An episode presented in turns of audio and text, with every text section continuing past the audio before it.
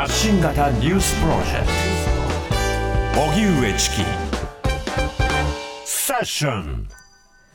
強い心理的負担。宝塚歌劇団の女性死亡で記者会見。宝塚歌劇団の劇団員の女性が急死した問題で。宝塚歌劇団は今日記者会見を開き外部の弁護士らのチームによる調査結果を公表しました。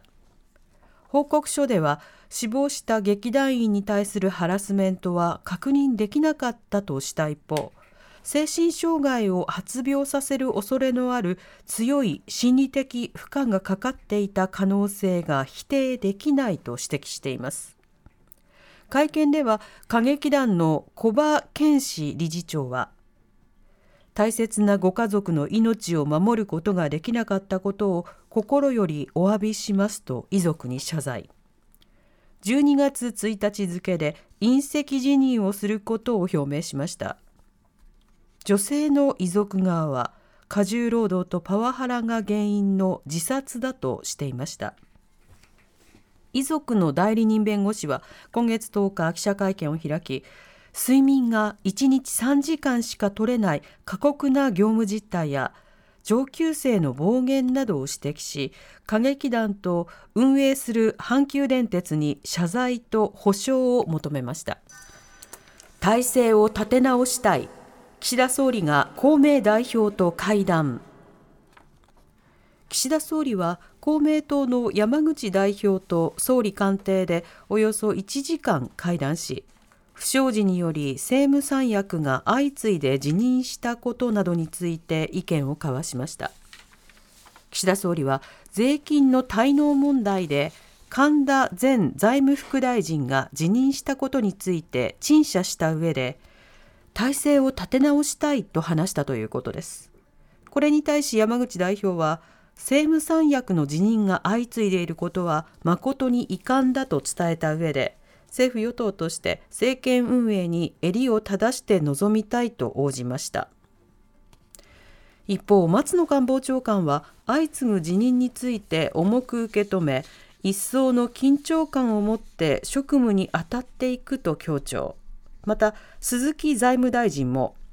国民の信頼を回復できるよう足元の課題に全力で取り組むなどと述べ多くの閣僚からも信頼回復に努める旨の声が上がりました。元ジャニーズ当事者の会の男性が死亡。SNS で誹謗中傷かジャニー喜多川氏から性被害を受けたと訴えている当事者の会に所属していた40代の男性が今年10月に大阪府の山中で死亡していたことが分かりました。近くには遺書のようなメモがあり自殺とみられています。当事者の会のメンバーは SNS で卑怯者嘘つき金目当ての活動だなどと誹謗中傷を受けていて発起人の一人である日本木昭正さんが11月に大阪府警に被害届を提出したほか代表の平本淳也さんも神奈川県警に刑事告訴しています。相談窓口もう一度ご案内いたします。心の健康相談統一ダイヤルです。全国どこからでも共通の電話番号に電話をすれば電話をかけた所在地の公的な相談機関に接続されます。電話番号です。0570-064-556続いて寄り添いホットライン。24時間誰でも利用できる悩み相談窓口で、えー、外国語にも対応をしています。電話番号です。0120-279-338電話のほかチャットや SNS による相談も可能です。そしてチャイルドライン基本的に18歳までの方電話番号0120-99-7777毎日午後4時から午後9時までの対応となっています。こちらはチャットで相談できる日もあるということです。ガザ最大規模の病院で医療崩壊死者相次ぐ。イスラエル軍の地上侵攻が続くパレスチナ自治区ガザの保健当局によりますと複数の病院が燃料と電力の不足で機能停止状態に陥っているということです。こうした事態についてアメリカのバイデン大統領は病院は守られなければならないと懸念を示しました。またサリバン大統領補佐官によりますとイスラエル側からは病院に燃料を提供する用意があることや転院を余儀なくされる患者に安全な移動ルートを確保する方針が示されたということです。一方ロイター通信によりますとイスラム組織ハマスの報道官は13日人質をめぐる交渉を仲介しているカタールに対し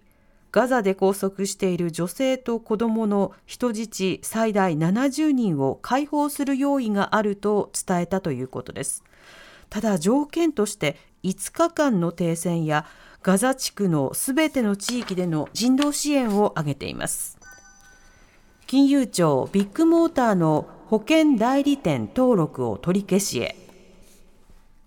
保険金の不正請求問題を起こした中古車販売大手ビッグモーターに対して鈴木金融担当大臣は保険代理店登録を今月30日で取り消す方針を明らかにしました。これは鈴木大臣が記者会見で明らかにしたもので登録の取り消しは代理店に対する最も重い行政処分となります。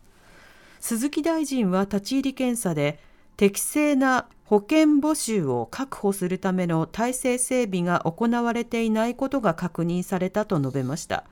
処分は金融庁が21日にビッグモーターから意見を聞いた後に出すということです。金融庁は取締役会を開いていないなど企業統治体制に不備があり保険契約者の保護に問題があると判断したとみられます TBS ラディオ TBS 発信型ニュースプロジェクト。セッション